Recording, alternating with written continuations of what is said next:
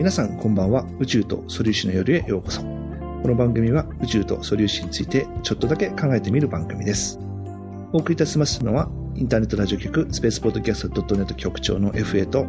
パーソナリティの後藤です。よろしくお願いします。よろしくお願いします。お願いします。前回配信いたしましてから、あの、6ヶ月間ほど結局お休みをいただいてしまいまして、リスナーの皆さんにはご迷惑をおかけしまして大変申し訳ありませんでした。なんとか配信再開にこぎつけました。お休みしてる間にですね、たくさんのリスナーの方からですね、励ましのメッセージをいただきまして、ありがとうございました。はい、ありがとうございます。えー、なんとかですね、えー、復帰することができました。で、まあ、もともとこの配信を一旦休んだ理由が、ちょっと簡単な単純なところですね、結構ミスが続いてしまってですね、ちょっと私も心が折れてしまってですね、これはちょっとどうにかせんといかんなということで、一旦お休みをしたんですけれども、まあ、それは、まあ、どういう間違いかっていうと、まあ、人の名前だとか、えー、物の名前とか星の名前とかですね、まあ、例えばシュレディンガー、シュレディンガー先生のことはシュレンディンガー先生と言って言ってみたりですね、ベテルギウスとベテルギウスの間違ったりとかですね、まあ、そういうところの、えー、非常にあの、話のメインテーマというレベルじゃなくて、もう簡単な初歩的な間違いですね。これがちょっと立て続いてしまったんで、ちょっとそこを何とかしたいと思ってですね。うんまあも、なんでそういうことが起こるかってことを考えるとですね、まあもともとそういうところのことを私が覚えてからもうすでに20年も30年も経ってるわけなんですよね。でその時に間違えて覚えてしまったことを、まあ、その後、こういう話題について、まあ、文字で本を読んだりするばっかりなんで、どな誰かと知り合いとそういう話題を話し合うってこともなかったんで、まあ、耳からそういう発音とかそういうのが入ってくることがほとんどなかったんで、まあ、自分が間違えて覚えてるってことは全然気づかなかったんですよね。うん、そして、まあ、新しく今回番組をね、配信するようになって、まあ、いろいろこう勉強するんですけども、その中で、まあこれはもう覚えちゃってると思ってるところを確認しなかったんですよね。間違えた記憶のまま喋ってしまってたということで、まあ対策としては、まあいろいろ数人の方からですね、えー、私もその確認のお手伝いしましょうと言ってくださってる方がいらっしゃったんですけども、それをもしやろうとすると事前の準備とかももっと綿密にやんなきゃいけないとか、うん、収録してから配信までの確認とかですね、それがちょっと非常にもう手間がものすごくかかることになってしまうんで、まあ、実行上なかなか難しいかなということで、まあ、実質的な、えー、対策としてはですね、もう私が番組の準備にあたって、もうこれは覚えてるという先入観なく、えー、その喋ろうと思ってる範囲のことを全部確認してからじゃないといけないなということでですね、あの、やっていこうということで結論に至りまして、まあ、実際にはその1月末には配信再開させる予定だったんですよ。えところがですね、タイミング悪くですね、その時期にちょうど仕事の方の環境が変わりましてね、まあ私が現場でその実際に機械を回したりとか、現場作業をする時間っていうのは一日にまあそんなにたくさんなかったんですけれども、えー、まあ急激なな、まあ、まあ、いい話なんですけど、仕事が増えたりですね、しまして、えまあ、私がちょっと1.5人分ぐらい機械を回さなきゃいけないとか、そういう状況になりましてね、まあ、人を増やしたり、いろいろ手配したり、で、それが新人さんが顔慣れて、えー、任せられるようになるまでちょっとこれぐらいまでかかっちゃったというのが一つと、あとは、まあ、家族の中でちょっと介護の必要性が出てきまして、まあ、私自身が介護するわけじゃないんですけど、まあ、かみさんがこの介護するにあたっては、私が早く家に帰って、子供の面倒見たいと、えー、介護しに行けないというような状況がありまして、まあ、その辺を、こちらの方もだいぶあの状況が改善してですね、まあ、その2つの方が状況が改善したんで、えー、なんとか配信、収録配信ができるかなという状況に持ち直したという感じですね。やめたくはなかったんでですね、えー、まあなんとか復活させようと思ってまいりしたので、まあ今回ですね、再開一発目の収録なんですけどもね、なんとか続けていきたいと思いますのでね。あの、配信の感覚がですね、まあ従来2週間おきにやってたんですけども、まあきっちり2週間おきで続けられるかどうかちょっと不透明なんですけど、まあ可能な限り配信していきますのでですね、えー、変わらぬご支援をお願いいたしたいと思います。よろしくお願いします。よろしくお願いします。はい。ということで、今回再開第1回ということですね。はい。えー、まあ、前回、量子論をやりまして、まあ、次回、相対論をやろうということでありましたので、今回は相対論のテーマでお話ししたいと思います。うん、えっ、ー、と、そこでですね、今回収録再開第1回ということで、はい。宇宙とソリューションによるとしては初ゲストですね、お客様をお招きしております。はい。えっ、ー、と、そんなプロジェクトというグループでですね、現在、そんな理科の時間という、まあ、星の話が中心に理科の話題を提供しております番組でパーソナリティをやっております吉安さんをお招きしております吉安さんどうぞ皆さん、はじめまして、吉安です。えー、先ほど紹介していただいた通り、まあ、そんないプロジェクト、ひらがなでそんないですね。で、えー、そんな理科の時間という番組をやっています。こちらの番組に比べるとですね、ちょっと、なんていうかな、もっともっと優しく喋るというのを、えー、テーマにやってますので、もしよかったらそちらも聞いてください。ということで、えー、初ゲストということで、やや緊張気味ではありますが、えっと、よろしくお願いします。はい、よろしくお願いします。よろしくお願いします。あのもう思ったことをバンバン発言していただきます。えー、突っ込んでいただければ、えー、よろしいと思いますのでね、よろしくお願いします。はい、はい、えー、ということでですね、まあ、相対性理論ということで、前にお話ししました、えー、量子論とこの相対性理論というのが、まあ、20世紀に完成した、まあ、物理学の中で2つの巨大な理論ですかね。2つの巨大な幹。まあ、これが、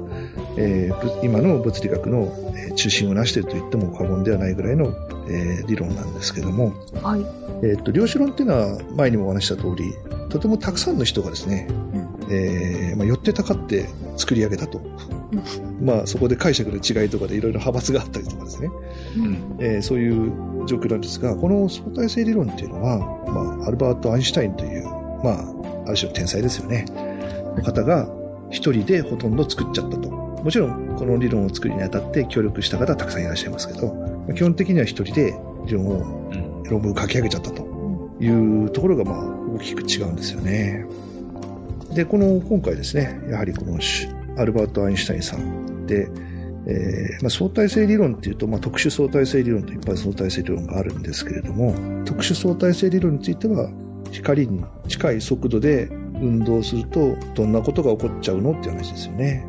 一般相対性理論っていうのは、まあ、重力というのはどういうことよというようなことを言ってるんですけども、うん、この相対性理論って言葉まあ、結構ね、今メジャーで、まあ、理論の中身はともかく、ほとんどの人はね、聞いて、絶対聞いたことはあるとは思うんですけども、この番組を聞いてらっしゃるような方々は、特にですね、普通の方よりも聞いてる可能性が高いと思うんですけども、えっと、まあ、私がこの相対性理論という言葉を最初に多分意識して聞いたのはですね、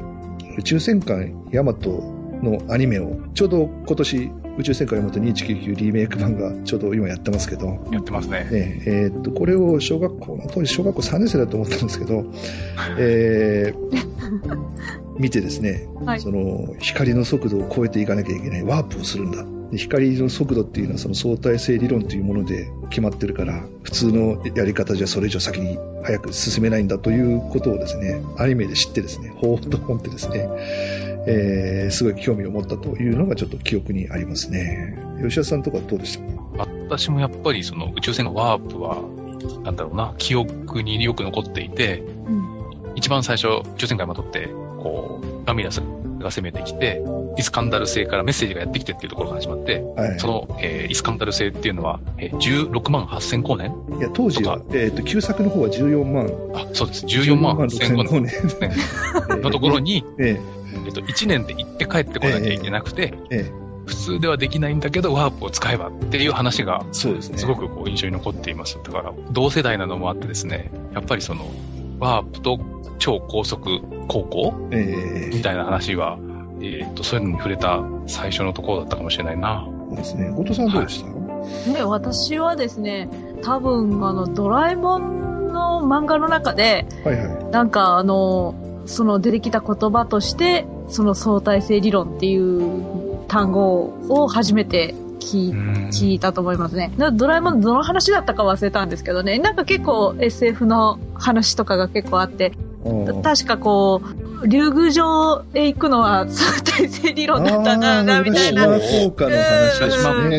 なんかそんな感じの、あの、セリフで、へえって思って、いや、その時は、私もドラえもん読んだのは小学校の2年か3年ぐらいの時だったと思うんですけどね。全然よくわかんないけど、なんか、へえとか思いながら思って、実際にわかってきたのはやっぱ高校ぐらいの時かなと思いますけどね。それまではそれほど、それほど、なんというか、まあ、そ、そう、そういうもんだというか、もう本当に夢のような SF の話だなっていう感じだったんですけどね。うん、なるほどですね。うん。私中学校1年生の時の夏休みの数学の自由研究の課題で相対性理論のローレンツ短縮を計算して出した記憶があるんですけど、うん。で、まあ、数学の先生のコメントは、これ間違ってるよって言われたんですけど、よく考えたらその時にどう間違ってるのかの説明を受けなかったんですよね。だから、ちょっとよく覚えてないんですけどね、その結論何が間違ってたかよくわかんないんですけど、まあ、一生懸命その相対性理論によると光の速度の何パーセントで進むとこんなことが起きますみたいなことを一生懸命その計算してですね、レポートを提出した記憶がありますけど、ですね。で、まあ、この相対性理論って、その、まあ、今回ですね、特に特殊相対性理論の話からいくんですけども、要するに、今もワープの話も出ていましたけど、光の速度ってどういう、何なのということをですね、うん、明らかにした理論なんですよね。うん、うん、で、もうアインシュタインさんはですね、この元々の着想はですね、16歳の時に、うん、アインシュタインさん少、少年アインシュタインさん16歳の時に、光の速度で自分が飛んで光を見たらどう見えるんだろうかと。いう疑問をふと思ったと。うん。うん。もし、まあ、あと書き方によっては、自分が光の速度で飛んで、顔顔の前に鏡を出した場合、自分の顔は映るのかと。うんうんうん。うん。いうことを彼は、少年アインシュタインは疑問に思ったわけですね。うん。でその疑問を10年間抱え続けて、特殊相対性理論としてまとめ上げるわけなんですよね。うん。で当時その、まあ、アインシュタインさんがこの疑問を思ったというのはですね、まあ、ちょうどその頃ですね、その光の速度というのは何なの？こうあの光ってどういうことなのということを、えー、が、当時の物理学会のですね、最先端話題だったわけですよ。うん、まさに今 LHC でヒッグス粒子が見つかって CP 対称性の破れがどうだとかいうようなレベルの話が、うんうん、光というのはどういうことで速度はいくつでこれはどういうものなんだ？波なのかどうなのかとかいう粒子なのかとかそういう話題がこう当時の物理学の最先端だったんですね。それを彼はやっぱり分か知っててみてそういう疑問が頭に浮かんだわけですよ。とということはもう彼がその疑問をを抱いたって時にはもう大体その実測として光の速度大体これぐらいというのがもう実測されてたわけですよね。うん。うん、じゃあ我々人類はですねこの光の速度っていうのをどういうふうに測定してきたかという話をしていきますと、うんえっと、まず最初にですね光の速度の測定に挑戦したのは、はい、かの有名なガリレオ・ガリレイさんですね。さすが、何でもやってますね。望遠鏡も作ってるしですね。望遠鏡も作ってるし。うん、ええ思ったより古いそうなんですよね。で、これの測定をいつ行ったかっていうのはちょっと私の調べた資料では明確になってないんですよ。やったのは間違いないらしいんですけど、うん、いつやったのかはちょっとわからない。で、彼、ガリレオ・ガリレイさんは、まあ、1564年から1640年の間に、えー、生きら生きてらっしゃいましたので、まあ、17世紀の初頭ぐらいでしょうね。うん、1600年代の初頭ぐらいに、おそらくやってただろうと。今から400年以上前ですね。で、彼はどういう方法をやるで測定しようかとっていうと、まあ、数キロメートル、まあ、例えば5キロメートルなら5キロメートル離れたところに2人の人を立ってもらって、2人はランプをそれぞれ持つわけですよ。でそれに覆いをあらかじめしておきます。まあ、A さん、片方 A さん、片方 B さんとしますと、A さんがまず最初に光の覆いをパッと取るわけですよ。そうすると 5km 経ったところにいる B さんは、その A さんが光を出した、カバーを取ったっていうことが見えたら、自分のランプのカバーを取る。うん。そうすると、今度は A さんは B さんがランプのカバーを取ったということが見えるわけですよね。で、うん、A さんが自分のランプのカバーを取ってから、B さんのカバーを取った光が自分の目に入るまでの時間を測定すると、この 10km を往復するのに光がどれぐらい時間かかったかというのが分かるわけですよ。うん。でも今考えると、うん、あれですね。えっ、ー、と、B さんが見て開けるまでの遅れ時間の方が長いぐらいじゃないかって。間違いなくその通りです。間違いなくその通りです。で、出るから言いますけど。うん。今、光の速度が分かってるんで、えー、この10キロ、5キロ同士でやったとすると、誤差10万分の1秒ぐらいになっちゃうの。まあ、当時の測定技術じゃ到底これは測り得なかったので、うんまあ、測定結果については、まあ、有限の値は出てこなかったと。うん。まあ、瞬間。当時はでも、うん。明かりでさえ、ランプですからね。ランプですから。あんまり遠いと見えないだろうっていうぐらい。そうですよ。うん。えー、でも頑張ったわけですね。頑張ったわけです。素晴らしいですよね。本当に思います。うん。まあ、で、いろんな方がですね、同じように挑戦したんですが、うん、実測的に今とに近い数値を科学的に導き出した方が、今度はですね、デンマークの天文学者のですね、オーレ・レーマーさんという方が、えー、測定に成功しております。はい。で、これはですね、どういうやり方をしたかというと、木星と、木星の衛星のイオですね、これを地球から観測することによって、光の速度の差を検出しようと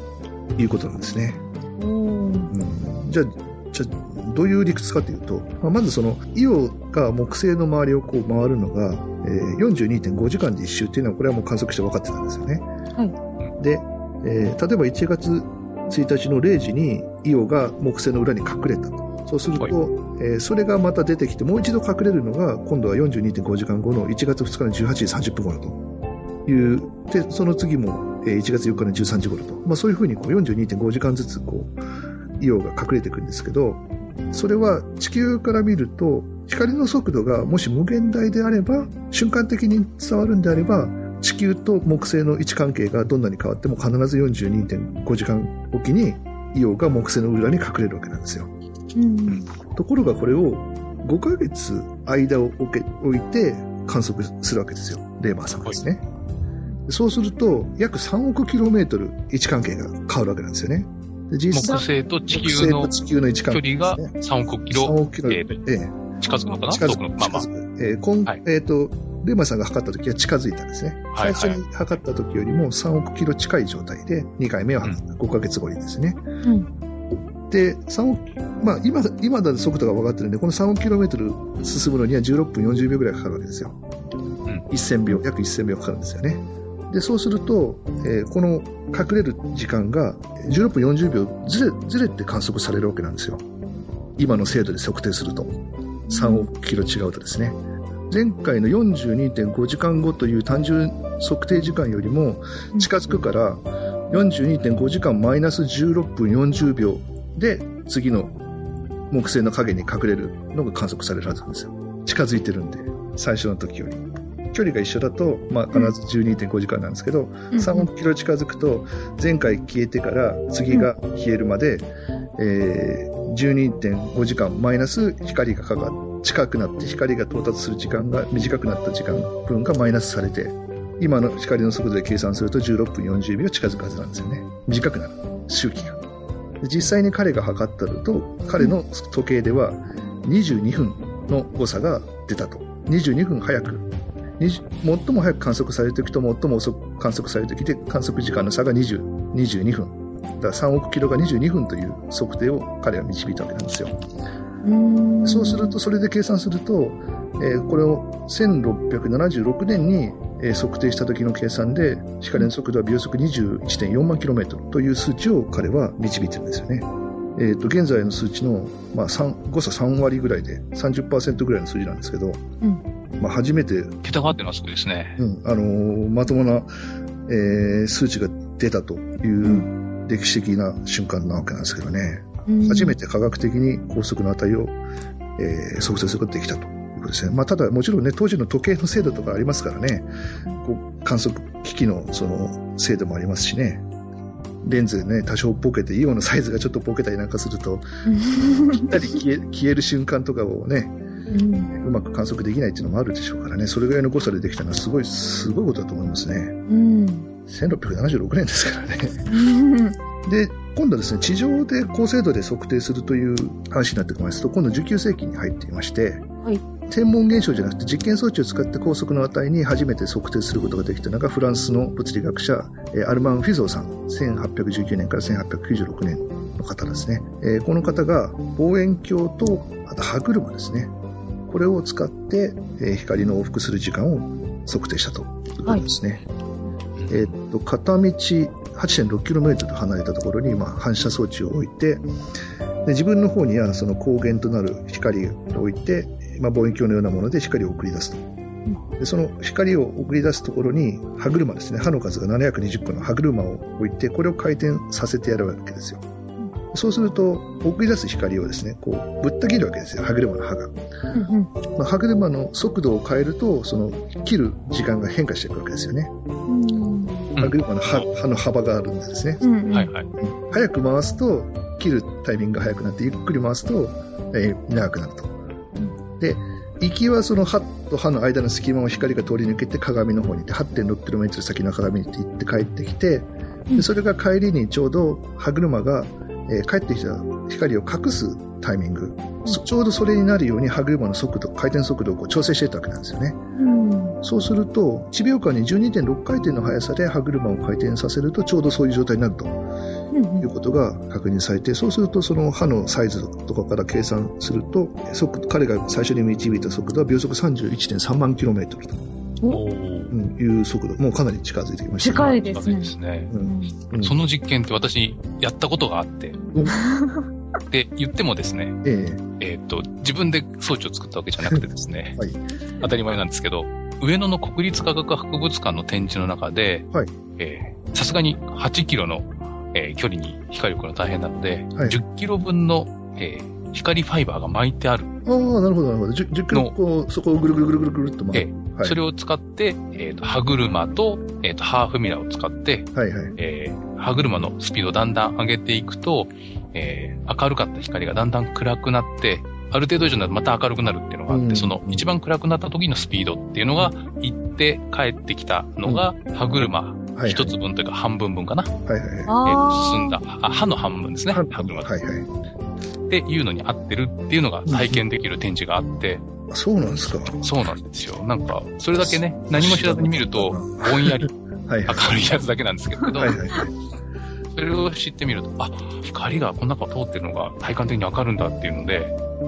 え感心したことがあります。400年前の実験を再体験することができるわけですね。そうですね。すごいな、それも。なかなかやりますね、上の。うん、科学博物館、あの、侮れませんよ。侮れません、ね。一回子供連れて行ったんですけど、クジラの骨のところで子供が怖くなって逃げ帰ってしまった 全全部回れなかったっていう。あの、えー、骨ばっかりの部屋あるんですよね。そうですね。あります、あります。はい。まあ、ちょっとそこまでたどり着かなかったはやぶさ店やってたんで。ああ。えまあ、そういうことでですね、だんだんこの観測、えー、計測事実というのがですね、だんだんこう、成立してきて、うん、いくわけですよ。でそうするとですね、ちょっとこう、当時の人たちの考えていることと、ちょっと、あれ？ということが出てくるわけなんですよね。で、それはどういうことかというと、当時、先ほども言いましたけど、光というものの正体がまだ明確になってなくて、うん。主流の理論は、やっぱり光は波だって言われてたから、波を媒介するなんか物質がある、あるはずだと。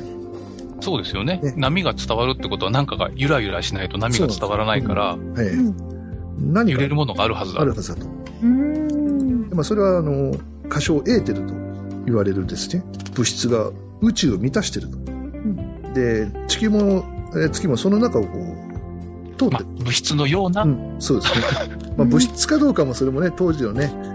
うん、やつなんで、とりあえず光を媒介する何かがあると。まあ、それをエーテルというふうに仮称、仮称、何かしらのものと。そうですね。うん。ということで、まあ、それが主流だったんですよね。まあ、エーテルっていうのは、まあ、これは、あの、錬金術の用語ですかね。まあ、万万能の物質。動かせるというか、万能物質みたいな、はい、そうですね。まあ、そういうところからこう物理学にこう持ってきたんですけど、で、そこでですね、今度はですね、えっと、エドワード・モーリーさんとアルバート・マイケルソンさんという2人の方がですね、このエーテルを科学的な実験で検出しようと、エーテルを見つけてやるんだということで実験を行うわけですよ。で彼らがどういう方法で実験したかというと、えっと、まず実験の理論、あの理論っていうかその理屈ですね。地球は太陽を中心に軌道を回ってて、秒速30キロぐらいで回ってるんですよ。もうそれはあのニュートン力学で当時大体転がり速度に進んでて分かってたんですけど、そうすると、あと地球がその自転してるわけですよね。西から東に。そうすると、まあ、仮に赤道のところに人が立てたとすると、まあ、その人は東西方向は地球が秒速30キロで回りつつなおかつプラス自転速度でエーテルに対してこう向かってってるわけですよね。で、反対側に行くと、こう、自転方向と固定方向一致すると、逆にこの自転分30キロからマイナスされちゃうんですけど、外側に行った場合は、30キロプラス自転速度でエーテルの中を進んでいると。これはでも、えー、地軸はまあ直角じゃないですけど、まあ、南北方向を考えると、南北方向には地球動いてないんで、エーテルに対しては速度の変化は、相対的な速度はないと、いうことで、うん、光をですね、直角に、光がこう、速度を測るわけなんで、やっぱり同じように光を出してその反射させて戻ってくるという光の測定装置を90度直角にこう組み合わせて、で、これを最後同じところに導いて干渉計っていうんですけど、えー、波を合わせてやると、速度に変化がなければ、これ距離をですね、全く同じに調整してします、まずですね。うん、でそうすると、えー、光は、まあ、今回この場合波の話なんで、波の強いところ、弱いところがあって、それがこうぴったり合うと、えー、強め合う、弱め合うというのがぴったり合うと、一定の明るさになるわけなんですよね。で、これがもし直角のものが、まず東西方向に置いたものと南北方向に直角に置いたもので、東西方向の方が実際にはその30キロ向かい風で進んでるわけなんで、光の速度が少し、えー、遅くなるはずなんですよね。うん、で直角方向の方は関係ないはずなんですよ。影響を受けないはずなんですよ。うん、そうすると、これをぐるぐるっと回してやると、直角ある方、南北方向と東西方向にぴったり合った時が一番速度誤差が出て、90度とかになる。それを45度ずらした場合は同じ速度の影響を受けるんで、速度の影響がないというふうに、2つの東西方向にに出した光と南北方向に出した光が誤差が出るはずなんですよね。エーテルが実際に存在すると。うん、地球がそのエーテルの中動いてるからですね。ぐるぐる動いてるからですね。うん。で、これによって、よし、エーテルを見つけてやるぞというふうに実験したんですが、うん、実際にはですね、えー、なんぼやっても変化が測定できないんですよ。実験結果としては、はあ、エーテルは見つけられませんでした。えー、いくら測っても角度をぐるぐる回しても、値は常に同じ。変化、干渉計なんて、まあ、速度が数字で出てくるわけじゃないんですけど、うん、えー、2つの光は、直行した2つの光は変化することはなかったと。うん、いうのが彼らの実験結果なんですね。うん、この実験がですね、まあ、発表されたのはですね、1881年ですね。19世紀の後半そうですね。までは、えっ、ー、と、光がどう伝わるかとかっていうのはまだ試行錯誤だったわけですね。そうなんですね。うんうん。ただ、あの、まあ、後々なんですけど、あの、うん、これによって光の速度が一定だっていうことを実験して見つけたということで、ノーベル賞はもらってます。アキラソさんですね。あの、目的、は達成できなかったけど。なかったんだけど、そうです。あるはずなものが見つからなかった。うん。だから、あの、実験って、見つからなかったっていうのも重要な結果なんですよ。精密にすればするほど見つからなかったことが重要になってくるわけですね。そうなんですね。そうなんですよ。うん。本人たちとしては失意だったと思いますけど、うん、え結果としてノーベル賞いただけたということですね。で、先ほどのその16歳のアインシュタインさんとこの実験は8年なんですね、誤差はですね。うん、えー、この実験結果で、どんなに測っても光の速度に差が出ないよっていう実験結果で8年後に、1900、あ、違う、1895年。この時に16歳になったアルバート・アインシュタインさんが先ほどの光を、光の速度で追いかけたらどう見えるんだろうなという疑問を抱く。そういう、要するに、時代間背景があって、この発想に至るわけなんですよね。そうですね。私は、あの、電気工学科出身なので、はいはい、電磁気学とかをやって、えー、そんないくら早く動いたって、鏡なんて顔映るよって思ってるところがあるんですけど、その頃の、その、常識はエーテルがあるかもしれなくて、そうですね。その中を、えっ、ー、と、光の速度で進んだら、光は、その、なんだろうな、今の超音速ジェット機じゃないけど、うん、超えられるんじゃないかとか、えっ、ー、と、違った世界が見えるんじゃないかっていうのを、もやもやもやっていうのが、ピュアに思いつける時代だったわけですね。そうなんですよね。うん、まさにその、光の正体とは何ぞやというのが、まあ、物理のその、まさに最先端の話題だったわけですよね。それでですね、その、まあ、観測事実がいろいろあるのと並行してですね、当時その、で電気と磁気というものの解明が進んできたわけですよ。うん、マックセルさんがその電気と磁気というものを統合して電磁気学というのをまとめ上げまして、うん、えー、これが1864年ですね、マックセルさんの電磁気理論というのが発表されます。で、要するに電気と電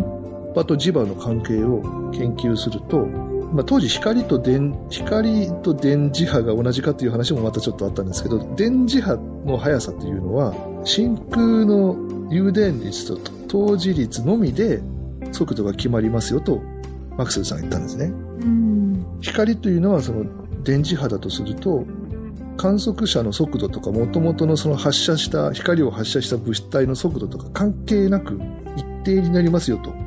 理論がそう言ってたわけですね。そそこでは、うん、えっ、ー、と、真空中でよくて、なおかつ真空の物性的な特性だけってことは、何も流れてなくてもいいってことですよね。そうですね。だから、エーテルとかいらないと。うん。うん、要するに、物質関係じゃなくて、その物質がある空間そのものですね。物質空っぽで、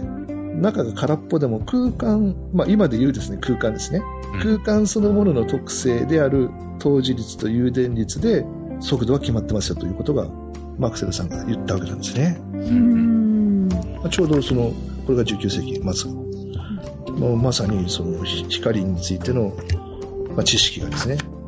いろんなところで実実測値や理論で、えー、だんだんこう追い込んできたという状況ですね。まあ、それをですね、えーまあ、当時のやっぱり人々はやっぱりニュートン理論というのは、ニュートンのさんの理論っていうのは光っていうのが、えー、瞬間的に伝わらないといけないということを彼は言ってるんで、もう、それは当時の物理学界としては絶対的なイメージなんですよ。ニュートンさんの言うことを覆すなんて、そんなことあり得るかというようなのが、まあ、神話の世界ですね。そうですね。あの、当時の物理学界の空気なんですよね。読んでると結局そういう発想者出てこないわけですよ。でそれに対してですね、うん、西谷さんは、えーまあ、相対性理論というものを作り上げて、いいや、違う、違うよと。うん、ニュートンさんが言ってたのは、まあ、近似的には合ってたけど、実はこうなんだと。観測事実というものをしっかり尊重して、実際我々の目の前に見えてることを、ちょっと見方を変えると、その光の速度ってなると、どう測っても一定だっていうことが成り立ちますと。というか逆にそれがベースとして、それをこういうふうに考えればいいんですよということを言うわけですね。つまり、辻褄合わせを、こういうふうに辻褄合わせると、うん、誰が見ても光の速度一定だというのが成り立ちますよということを、アインシュタインさんが相対性理論という形で、特殊相対性理論ですね、という形で完成するわけなんですね。うん、で、まあ、先ほどの16歳のアインシュタインさんが、うん、えー、20 26歳の時にその作り出すんですけども、相対性理論ですね。まあ、その間いろいろ、えー、紆余曲折があって、いろいろあの大変な思いをするんですけども。アインシュタイン物語にしちゃうと、そうですね。番組違う方行っちゃいますね。そうですね。まあ、これだけ電気だけで時間ぐらい喋れるぐらい、まあ、大学の成績が悪かったけど、先生になりたけどなれなれなくて、友達、就職もできなくて、大学の時の仲良かった友達が紹介してくれて、特許庁に、スイスの特許庁に潜り込んで、まあ、それで、えー、特許庁に潜り込んだおかげで、なんかどうも半日ぐらい仕事すると彼の能力だと仕事やりきっちゃうぐらいらしくて、半日仕事して半日光のことを考えてると、物理のことを考えてるという生活だったらしいんですけど、うん、で、やっぱりその学会から遠ざかってたということがやっぱり自由な発想ができたと、自由な論文を出すことができたということだと思うんですよね。これ多分先生に、先生になってたら、助手とかやってたら論文出そうと思ったら教授とかにこんなのやめろって言われた可能性やっぱあるわけですよね。もう、要するに学会の空気と関係なく、その純粋に自分の思考をすることができたというのも、なんか彼が特許庁に勤める、勤めたことが、特許局ですか？これに勤めたことが良かったんじゃないかと、まあ、後世言われてるわけですよね。うん、でもちろん、その彼をサポートする、えー、方がですね、いらっしゃって、あの、特許局の中の同僚とですね、うん、空き時間に物理論議をこうしてですね、まあもちろん、その、付き合ってくれる方も、まあ物理の素養はあるんですけど、当然、アインシュタインみたいな天才じゃないんですけど、アインシュタインがこういろいろ、こう、こんな感じなんだけど、どうかね、と思った時に、えー、僕はこう思うよね、みたいな、そういう単純なやりとりの中でアインシュタインさんがハッと気がつくというのがこう多々あったということなんですね。まあそういうことが、この、えー、相対性理論を考え出すのに、え非常に役立ったというふうに、まあ、電気の中ではですね、ありますね。まあ、それで、いよいよ相対性理論が発表されるわけなんですけども、はい、じゃあ相対性理論っていうのは、じゃあ先ほど言ったどんな話ですかということですね。で相対性理論は先ほど言ったように、その光の速度が一定であることを辻褄合わせる理論なんですね。うん、で、こういうふうにすれば、どういう状態でも光の速度が一定というふうに観測されますよと。逆に光の速度が一定の場合、えー、ものの考え方をこういうふうに変えれば、辻褄合いますねという話で、ということで、相対性理論には2本の柱があるんですけど、1つは光の速度は観測者の状況にかかわらず常に一定であると。秒速約30万キロであると。まあ、299なく245いや29万9800で、今、今はもうあの、光の速度が、えー、基準なんでですね、えー、きっちりした数字になってるんですけども、うん、1メートルっていうのはその光の速度を基準にやっててですね、えー、っと、それで、もう一つはですね、相対性原理と言われているものなんですけども、これはまあ何かというと、まあ、物理的な話で言うと、完成、完成形というですね、あの、等速直線運動しているもの同士が見ると、お互いの相手の現象は常に相対的ですと。うん、えー、絶対的には決まりませんと。お互い様で相手がそれぞれ観測できます。だ逆に言うということかというと、完成運動、等速直線運動しているものの同士の物理の法則は、これはもう同じですと。物理法則は変わりませんということを言ってます。まあ、この2つが特殊相対性理論の原則。これは絶対に変えないということですね。じゃあそれでですね、まあ、結論として特殊相対性理論がじゃあどういうことを言ってるかというと、光の速度で、に近く速度、光の速度に近い速度で運動した場合、止まってる人から見ると、まず一つは時間が遅れてるように見えますと。ゆっくり動いてる人、動いてる人とか、動いているものの中の、そうですね、中の時間がゆっくり進む、うん。ゆっくり進んでるように見える。それから、えー、長さが縮んで見える。うん、動いてるものですね。もの、もの自体がね。そしてもう一つは、重さがどうも重くなってるように見えると。うん、見えるの難しいですけどね。ね それがですね、えーまあ、特殊相対性理論の結論なんですよね。うん、さっき言った、えー、っと、二つの原則を、ありにすると、うん、普段自分たちが思ってることが違うふうに見えてくるわけですね。そうですね。うん。あたかもそういうように観測されると。まあ、観測されるイコール事実だと、はい、アインシュタインが言ってるわけですよね。うん、で、これ基本はですね、最初に言った光の速度が一定で時間が遅くなるというのが、この効果の実は基本なんですよね。はい。じゃあまずその、なぜ光の速度を一定にすると、一定だというふうに見えるよということを規定にすると、静止あの相対的にですね、止まっているものから動いているものの中を見ると、時間の速度が、えー、動いているように見えるかっていう話からしていきますかね。うん、はい。えー、っと、まずですね、えー、まず場所の設定しますか。まず、まあ、光の速度に近い状態を考えなきゃいけないんで、まあ、これもよく説明に出てくるんですけど、はい。まあ、列車ですね。まあ、光の速度の近い、まあ50、とかそれぐらいで出れば十分なんですけど、まあ、そういう光の速度に近い速度で走ってる列車があると。それをプラットフォームにいる人から見るとどうなるか、うん、もしくは電車の中からプラットフォームに立ってる人を見るとどうなるかという場合で考えていきますね。うん、で、まあ、まあ、普通の状態、まず通常の状態ですね。まあ、新幹線だとすると、まあ、大体時速300キロぐらいでこう走ってるわけですよね。はい。で、まあ、時速300キロで走る新幹線の中に、まあ、後藤さんがいるとして、うんえ通過駅ですね、止まらない駅、え通過駅のプラットフォームに吉田さんが立ってて、目の前をビューンと、ビューンと。止まらないんだって言いながら行くわけですね。岡山の隣あたりでこの300キロの速度でぶち抜けていく駅 YouTube で上がってますけど、えー、そういう状況だとしますね。はい。うん、でその中で、まず後藤さんがその電車の中で、列車の中でボールを持って、それをこう、それを真上にこう投げたとすると、真上に上がったものはまっすぐ落ちてくると。電車の中では。はい。ですね。はい。でそれはプラットフォームから見る、見てる吉安さんからすると、ボールは投げ上げて戻ってくる間に、電車と同じ速度で動いてるんで、そうですね。放物線に見える。放物線に見える。微速300キロで横方向にこう動いて、後藤さんの手から出たものが後藤さんの手に戻ってるようにこう見える、はい、ですね。ああ、後藤が動いてるからですね。そうですね。うん、列車ごと動いてるね。列車ごと動いてるからですね。うん、これはまああの、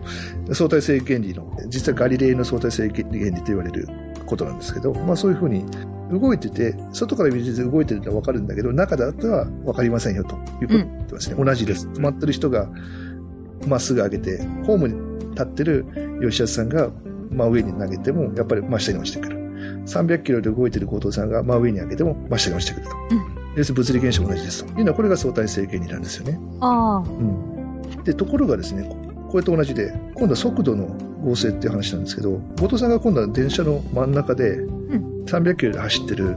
列車の真ん中で、うん、えまあ、野球のボールをこう運転席の方に向かって投げたとします。時速90キロで投げたとすると、うん、後藤さんから見ると、はい、ボールは時速90キロで運転席の裏のドアにガーンと当たるわけですよね。はいはい。でこれは、ホームにいる吉田さんから見ると、時速300キロプラス90キロ、390キロの速度で前に進んで、運転席のドアにガーンと当たると。はい。うん。いうのはこれがまあ通常のここまでの現象、ね、今の謎はないですね。現象ですね。はい。うん、はい。ということで、ボールの速度っていうのは、後藤さんから見ると90キロで、うん、吉田さんから見ると390キロ。速度、速度が違うわけですよね。はい。速度が変わるというのが、普通の、普通の一般。ニュートン、ニュートン力学。うん、要するに我々の一般生活のレベルから言うと、それが当たり前と。うん。え足し算ができる。足し算ができるんですね。うん。ただし、これを、後藤さんがボールじゃなくて、うん、強力なそのライトを持って光をバシッと発射した場合、うん、どうなるかというと、えー、レーザーポインターみたいな。レーザーポインターみたいなのをバチッとスイッチ入れると、うんえーまあ、後藤さんから見ると、まあ、秒速30万キロ。仮に今度はですね、ちょっと列車のサイズをでかくして、新幹線だとね、せいぜい300メートルぐらいです。300メートルね、16両編成で何メートルかちょっと私わかりませんけど、うん、前方に30万キロの距離がある、すごい超長い 電車だとすると、ピッとつけてから1秒経つと前に光がこうつくわけですよね。その時の速度は、お父さんから見ると30万キロ。で、この電車が時速300キロで走ってても、高速の50%で走ってても、うん、ホームに止まってる吉田さんが見ると、後、う、藤、ん、さんから出て運転席の方に向かって飛んでく光の速度は30万キロ。うん、さっきのボールの場合は、電車の速度がプラスされたんですけど、うん、光の場合は、これはプラスされないんですね。同じに、はい、列車が光のスピードの半分のスピードで走っていると、はい、今までだったら、うん、えっ、と、1.5倍のスピードで動きそうなものなんだけど、うん、そうではなくて、さっきの一番最初の過程というか、うえー、これは守りましょうで、私から見ても、えー、どこの光でも同じスピードでしか動かないから、うんはい、私から見ても、えー、その光は30万キロのスピード。うん。そうです。いうことですね。そうです。そういうことですね。とりあえずそこまでは仕方がないから、そういうこと そうですね。まあ、要するに、こういうことにしましょうというのが、相対性理論の前提、前提事項なんですよ。だし、観測したらそうなるはずなんですよね。そう、観測したらそうなるはずと。えー、観測事実ですと。これは、ここまでは事実ですと。でも、その、動いてる速度はじゃあ、どこへ行っちゃったのっていう。そうですね。うん、それをどうすると、そのどこに、その動いてる速度をどうしますかというのが、うん、相対性理論のミソなんですよね。それをこういうふうに考えると、その動いてる速度が打ち消され、打ち消されてっていうか、辻詰まっちゃいますよというのが、そういうのが実は相対性理論なんですよね。うん。うん。それで、まずその相対性理論の結論の一つの、えー、時間の遅れですね。で、これがじゃあ、なぜ光の速度が一定だと時間の遅れが起きるのかというのをちょっと考えてみますかね。はい、えー、っと、小道具はですね、これもあの相対性理論の説明によく出てくる光時計と言われているものですね。うん、えー、これはですね、長さが30万キロメートルの、まあ、ガラスの管だと思ってください。その両端に、えー、鏡がついてると。そうすると、その中を光を往復させるんですよね、その鏡で。で、そうすると片方の光からバーンと出て反対側まで行って1秒。戻ってきて1秒と。要するに、片道1秒ずつを刻む振り子時計のようなものを光で作ることができる。まあ、ただ30万キロのものをちょっとイメージすると、イメージできないんで、うん、えー、実際30万キロなんですけど、まあ、イメージとしては、まあ1、1メーターぐらいのものでイメージしてもらって結構です。うん、でそれを後藤さんがこう、と吉安さんがそれぞれ持って、うん、後藤さんは光の速度の50%で進む亜高速列車に、亜高速新幹線に乗ってると。うん、で吉安さんはそれをプラットフォームから同じものを持ってプラットフォームから見てるという、今度そういうシチュエーションですね。うん、そうすると何が起きるかというとですね、まず後藤さんはどんな速度で走ってようと、目の前の光は1秒、うん、1秒、1秒でピコーン、ピコーン、ピコーン、ピコーンと動いてるわけですよ。うん、1秒を正確に刻むわけですよね。はい。はい、でそれをプラットフォームの吉田さんから見ると、どうなるかというと、まあ、高速のの50%、15万キロで走っているとすると、えー、下から出た光が、秒速15万キロメートルで上の鏡が動いていくんで、上の鏡に当たるわけですよね。うん、上の鏡に当たるっていうことは、鏡、その光時計自体は横に動いてるんで、光は斜めに進まないと上の光、上の鏡に当たらないわけですよ。うん。そうするとさっきのそのボールが放物線を描いたのと同じような感じで、光は吉田さんから見ると、後藤さんから見ると光はただただ上下なんですけど、はいはい、上下に動いてる光は吉田さんから見ると斜めに動いてるように見えるわけですよ。うん、で、さっきの過程の一つ目で、うん、斜めに動いてようと光の速度は私から見たら同じ。30万キロしかないってことは、その斜めの距離走るには1秒じゃつかないじゃないですか。1秒じゃつかないんですよね。うん。うんうん。ということは、うん、中の観測している1秒と、吉谷さんは実はそこに、えー、実際にはそれが三角形になるんで、まあ、三平方の定理、ピタゴラスの定理で実はこれは何対何対ないと比率で出ちゃうわけですよね。うん、で、今回は、えー、秒速15万キロで列車を進んでいることにしてるんで、横に動いてる量は15万キロ、縦に動く量は30万キロってことは、うん。はい、えー、1対2対ルート3なんで、15万キロかけるルート3キロメートル光は斜めに進んでるわけなんですよね。で、それ割る、えー、30万キロの時間だけかかって、えー、要するに1秒が、外から見てると、お父さんのところは1秒で、1秒が外から見ると 1. 点数秒かかってると。まあ2秒までいかないんですけど。1.7秒ぐらい。1.7秒ぐらいですかね。うん。うん、あということは私が、えー、自分の時計、その光が往復する時計で1秒行ってる間に、うん、えー、列車の中では1秒進んでないように見えるわけですね。1秒進んでないように見える。だ1.7秒経つと1秒進んでるように見えるわけですよ。うん。うんうんうん。だから遅く観測されると。うん、これが時間の遅れなんですよね。ゆっくり進むように見えると。見える。うん。おそう、ように見えると。ように見えるということは、うん、まあ、実際には、実際に遅れてると。相対的には遅れてると。うん。いうのが事実です。と、アインシュタインは言ってるわけなんですよね。はい。うん、乗ってる、乗ってる私から見れば1秒は1秒なんですよね。そうなんですよ。だから、その、1.7秒かかって進む距離と、中の人が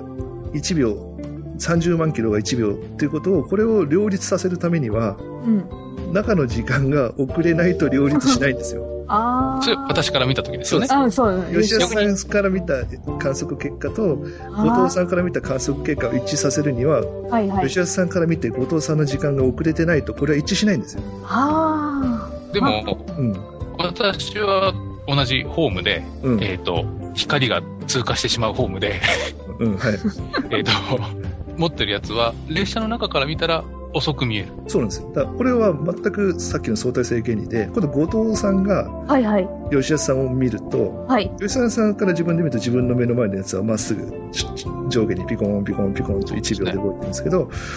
後藤さんから見ると、吉田さんは秒速15万キロでこうピューンと後ろに過ぎ去っていくわけですよ。うんうん、はいはい。そうするとやはり光は斜めに上がっていかないと、その、まあ、上の鏡に当たらないわけですよ。はい。この割合はさっきの後藤さんが持ってた時計と光時計と全く同じ割合で、今度は吉安さんの時間が遅れてる。遅れないと辻褄が合わないんですよ。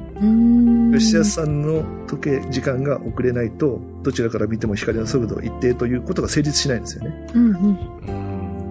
ん、少しもやもやするけど、うん、そうなんですね。そうそう。時間、その、動いてる、動いてるものの時間を遅らせると、誰が見ても光の速度は同じですよということが、さっきの過程が成立するんですよ。ああ。相手が動いて見えるんであれば、うんうん、その相手の時間は遅れて見えるんだ。遅れてないと、そう、遅れてないと、誰が見ても光の速度が一定という前提が成立はい、成立しないんですよね。で世の中には光の速度は誰から見ても一定だってことが成立してるはずなんだから。そうそう観測事実がそうなんで、私にと比べて何かしら動いてるもののは、時間が少し遅れているように私にから見える。そう。そうしないと、そうしないとおかしいよと。うん、うん、うん、うん。いうのが、まあ、まず一つの相対性理論が予言っていうか結論ですね。一つ目の結論ですね。はい。で、これは時間の遅れともう一つ、今度はあの、時刻の同時性もわけわかんなくなっちゃいますよという現象が実は起きます。うん、今、何時何分にこうですよというのが、相対的に動いてる人、止まってる人から動いてる人を見ると、狂っちゃいますよということも実は起きるんですよ。はい。うん。で、これはじゃあ、どういう理屈でそうなるんですか？そう、そうしなきゃいけないのかって話ですね。で、今度はその、先ほど言ったその、超高速、多高速列車の真ん中に後藤さんが立って、はい。えっ、と、まあ、ボタンを押すと前後方向に同時に光を、パルスをレーザーピッと出す装置をフラッシュライトを持ってるとしますよね。うん。で、今度まあ電車の長さは今度まあじゃあ、えー、60万キロにしますか。めちゃめちゃ長いですけど。はい。でそうすると、ちょうど中央に立った後藤さんが、はい。えー、どんな速度で列車が走っていようと、真ん中でピッとスイッチを押すと、うん、えー、同時に光が発射されて、うん、まず前方向、運転席の後ろのドアのところに1秒後にピカッと光のマークがつくわけですよね。うんうん、で、車掌室の入り口のドアのところも、1秒後にピカッと。これはだから、全く1秒後、同時に起きる。後藤さんから見ると、前後の運転席のドアと車掌室のドアが光るのは同時同時に起きる現象ですね、うん、同時刻に起きる現象ですよね。はい。で、これを今度はプラットフォームに立ってる、えー、はい、えー、吉安さんから見るとどうなるかというと、うん、発射の瞬間は同じなんですよね。そうです。で前と後ろに両方に光が出るんですよね。出て、で、それは前に行くのも後ろに行くのも、えー、吉田さんから見て30万キロで進んでいくわけですよ。光はところが。私から見て。うん、そうそう。30万キロなんですよね。そうそう。ところが、列車のボディは、はい。15万キロで走ってるんで、うん、まず前に進んだやつは、後藤さんの時計だと1秒後に運転席に着くんですけど、ところが1秒経つと15万キロ運転席が前に行っちゃってるんで、うん、1秒後にはまだ運転席にたどり着かないんですよね。だからそれから、あと、そうですね。えー、1.7秒経つと、運転席のところがピカッと光るわけなんですよ。やっと追いつく。やっと追いつく。今度は逆に後ろ方向に出したやつは、秒速15万キロでで車掌室の方が迫ってくるんで、えー、実際にはその15万キロでコンマ5秒ぐらい経ったところで、うん、0.5秒ぐらい経ったところで車掌室のランプパッとつくわけですよ。うん、だ後藤さんから見ると、うん、同時に起きてる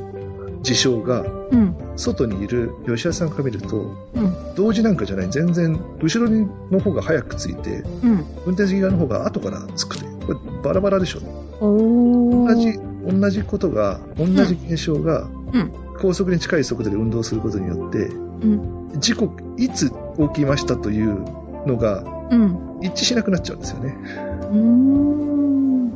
さっきの時計が遅れるとか進むっていう話とは全く別な話で、うん、同時性の保証っていうのが、お互いが動いていると、えっ、ー、と、保証できなくなっちゃうんですね。保証できなくなっちゃう。で、これは同じです。あの、プラットフォームが30、今度はね、60万キロのプラットフォームがあって、プラットフォームの両側にこの、ね、板板が立ってて、はいはい、吉沢さんが真ん中で光を出す。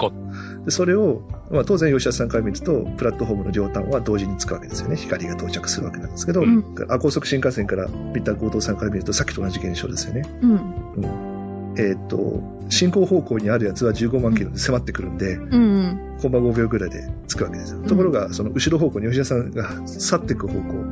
うん、別にプラットフォームの後ろ、後ろ端の方は、15万キロで光の速度の半分です。離れていくんで、うん、光はなかなか追いつかないわけですよね。うん、やっぱり1.7秒ぐらいでようやく追いつくということで、やはり同時性というのはどちらから見てもぐちゃぐちゃになっちゃうと。もちろんぐちゃぐちゃっていうか、そのある一定の割合でだと思うんですけど、まあ、そういうことが起きちゃうというのが、まあ、不思議な時刻、時間、時間に関することがちょっとずれちゃいますよと。っていうか、こういうふうにずれないと辻褄が合いませんよと、えー、いうことを言ってるわけなんですね。はいはい。うん